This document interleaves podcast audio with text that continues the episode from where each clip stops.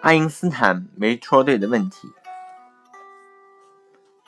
在人类发射人造卫星前很久，爱因斯坦曾提出一个有趣的问题：在失重条件下，能燃烧蜡烛吗？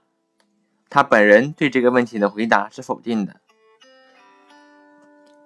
通常情况下，由于存在重力，所以空气也有重量，热空气的密度小。所以比重也小，冷空气的密度大，所以比重也大。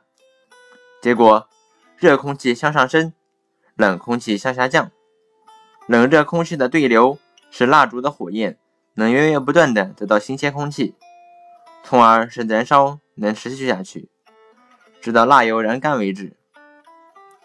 但是，在失重情况下，由于空气没有重量了。冷热空气比重的大小也就比较不出来了。所有的物体都处在自由漂浮状态，倾出的水不会下滴，喷出的烟不会上升。这时，在蜡烛芯周围是一团已经参加过燃烧的热空气，它的主要成分是二氧化碳，它阻止外面的氧气与烛焰接触，使点燃的蜡烛熄灭，所以。蜡烛不能继续燃烧，这个回答正确吗？这种回答是不正确的。曾经有许多人做实验来检验爱因斯坦的结论，其中一个实验是这样做的：在一个密封的玻璃容器里放一支点燃的蜡烛，容器里的氧气供应是充足的，让这个容器从七十米的高度自由落下。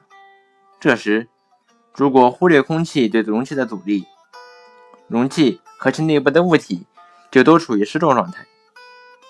实验表明，烛焰的火焰并没有熄灭，只是它发出的光比通常情况下暗了一些，而且烛焰的形状成球形的了。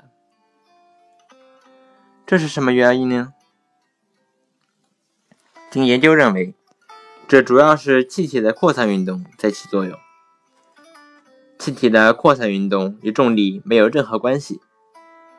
在失重条件下，虽然冷热空气的对流运动已不复存在，但上述实验中，烛芯周围的二氧化碳要向周围扩散，周围的氧气要向烛芯附近扩散。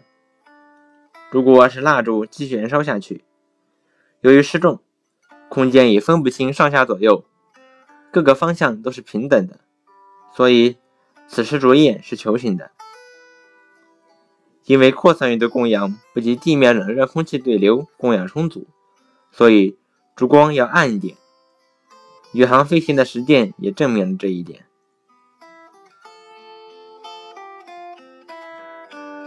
Música